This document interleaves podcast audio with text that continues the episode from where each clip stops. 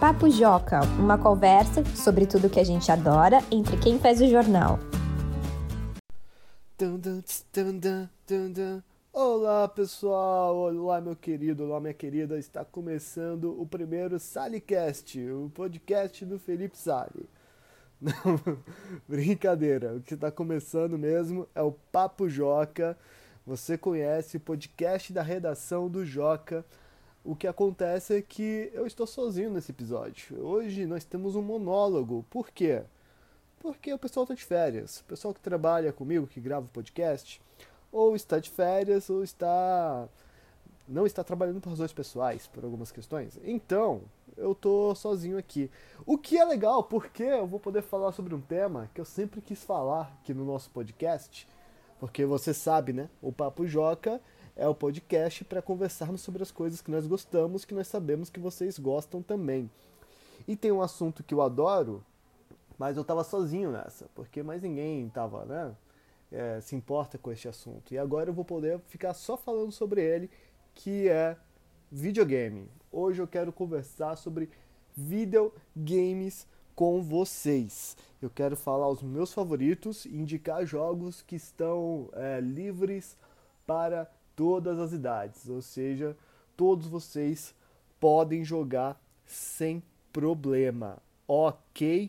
E eu quero, eu, eu separei uma lista aqui, uma lista interessante, mas eu quero começar por um dos últimos que eu zerei agora durante a pandemia, que foi o Marvel Spider-Man, Marvel Homem-Aranha, da Sony. Este jogo eu achei incrível porque é o seguinte, ele é aquele jogo de mundo aberto, então tem um mapa de Nova York e você pode ficar sendo Homem-Aranha balançando por aí por toda Nova York. E você pode inclusive visitar os pontos turísticos de Nova York. Ah, dá uma olhada lá no Empire State Building. Ah, na, na Estátua da Liberdade não dá para chegar, porque você não consegue é, ir para uma ilha, né? você fica só naqueles arredores. Mas o museu, você consegue ver os prédios. Eu achei muito legal e eu fiquei mais tempo passeando pela cidade do que realmente combatendo o crime, que é o que eu deveria fazer. E mas eu, eu combati o crime. No final você luta com o Dr. Octopus e é bem legal. Lembra muito os filmes que estão saindo agora do Homem-Aranha. E quanto mais você joga, você ganha novas skins. Então, é, mesmo você zerando o jogo, você pode continuar jogando e ganhando novas skins, novas roupas. E aí agora eu sou um Homem-Aranha super estiloso. E tem uma função chamada fotografia, onde você pode ficar tirando selfie nos lugares e postando nas redes sociais. E eu fiquei fazendo isso. Eu fiquei, lutava um pouco contra o crime, impedia um assalto, tirava uma selfie, postava, é, botava um filtro no Instagram ali, interessante. Ou seja, foi um jogo que me divertiu muito, então eu recomendo para vocês. Outro jogo que me divertiu muito, e é um jogo que vocês provavelmente não jogaram, mas é muito interessante vocês correrem atrás para ver, porque ele é incrível. Ele está disponível no Nintendo Switch, mas ele foi lançado pela primeira vez no Super Nintendo. Aí vocês falam: Ah, Felipe, como assim? Jogo de velho, Super Nintendo, só tem jogo tosco. É verdade. Mas não é verdade neste caso que eu vou contar para vocês agora, que se chama Donkey Kong Country. É absurdo de da hora e é impressionante como ele é diferente dos outros jogos de videogame da sua geração. Os jogos de videogame do Super Nintendo, eles são o que nós chamamos de 2D. Né? O 2D é Antigamente a tecnologia era tão limitada que você não podia conseguir, você não conseguia ir para qualquer lado que você queria enquanto você estava jogando. Você tinha a opção apenas de para frente e para trás. Era só isso. Você podia andar e, e seguir para frente, ou você voltava e ia para trás. Qualquer outra opção de caminho era limitado pela época. E além disso, ele também possuía o que nós chamamos de gráfico 2D. Para você entender a diferença, é só comparar os filmes animados antigos da Disney e os filmes atuais da Disney. Os filmes antigos da Disney como Rei Leão, Pequena Sereia, A Bela e a Fera, parece mais com um desenho de papel de verdade, assim, né? Ele é mais chapado. Ele é um desenho de verdade, né? Não sei se vocês, vocês sabem disso, mas antigamente as pessoas não faziam os desenhos animados no computador. O que eles faziam? Eles desenhavam cada segundo do filme na mão, no papel.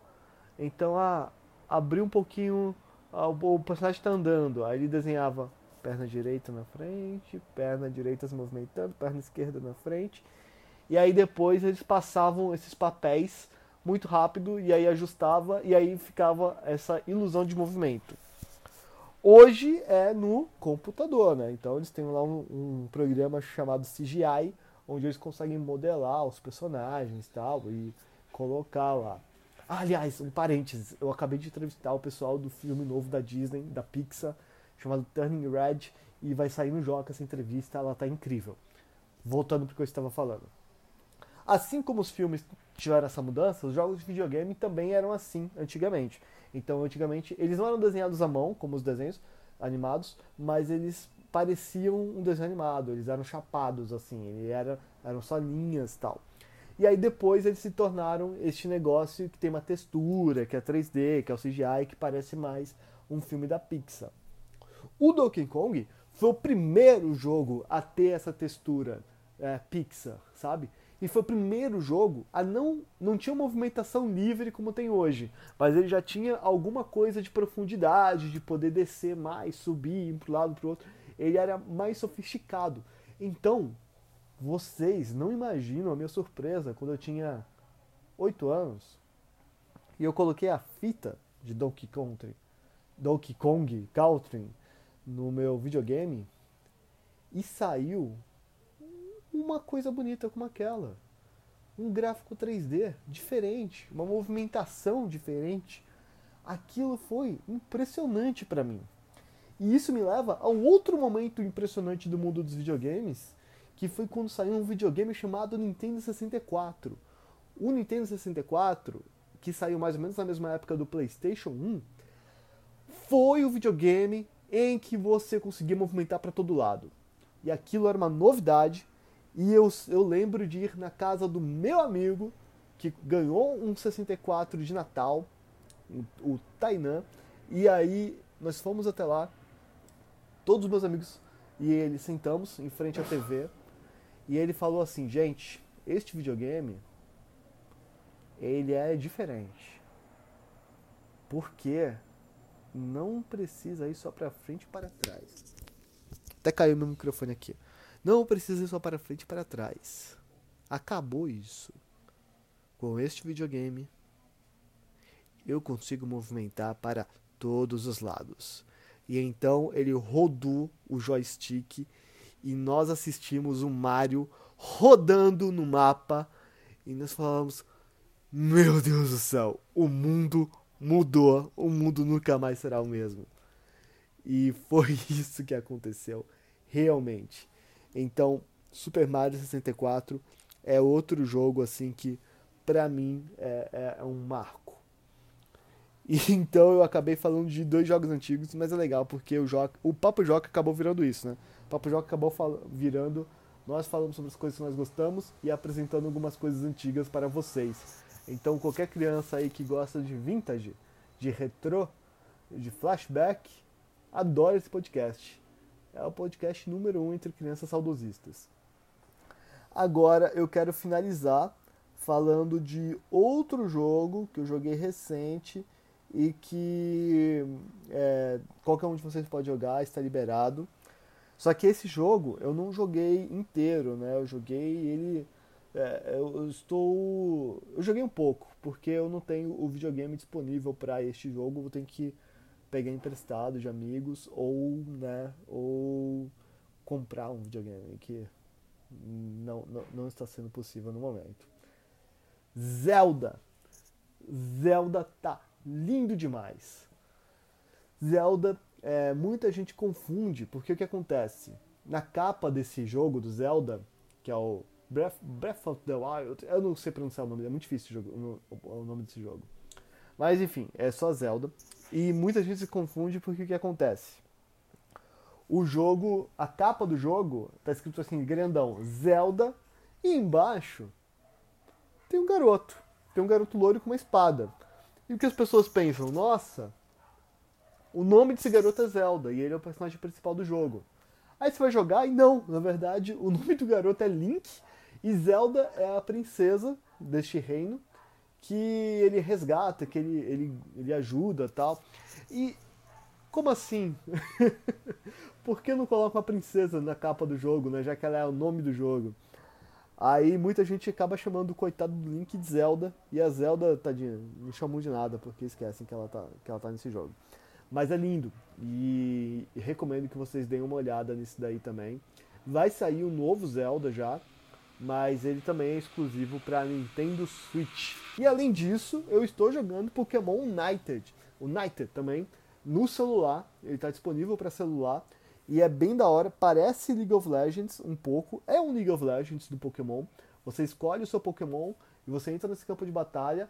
E aí você tem que capturar outros pokémons dentro de pokébolas e levar até um espaço onde você vai colocar lá e marcar um ponto e voltar. E aí, mas você também pode ser capturado pelo rival, então você tem que capturar rivais enquanto foge de rivais para não ser capturado.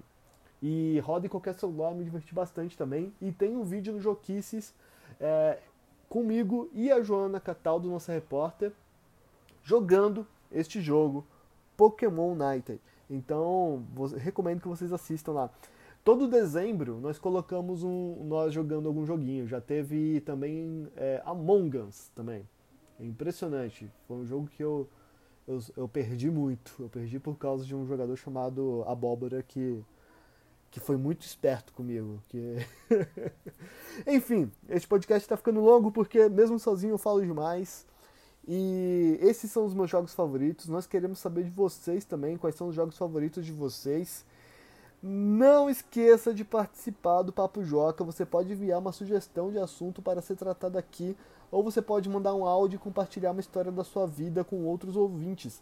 Para fazer isso, basta mandar um e-mail para joca@magiadele.com.br ou acessar o formulário de contato que está na aba como participar do Joca no canto superior esquerdo do site.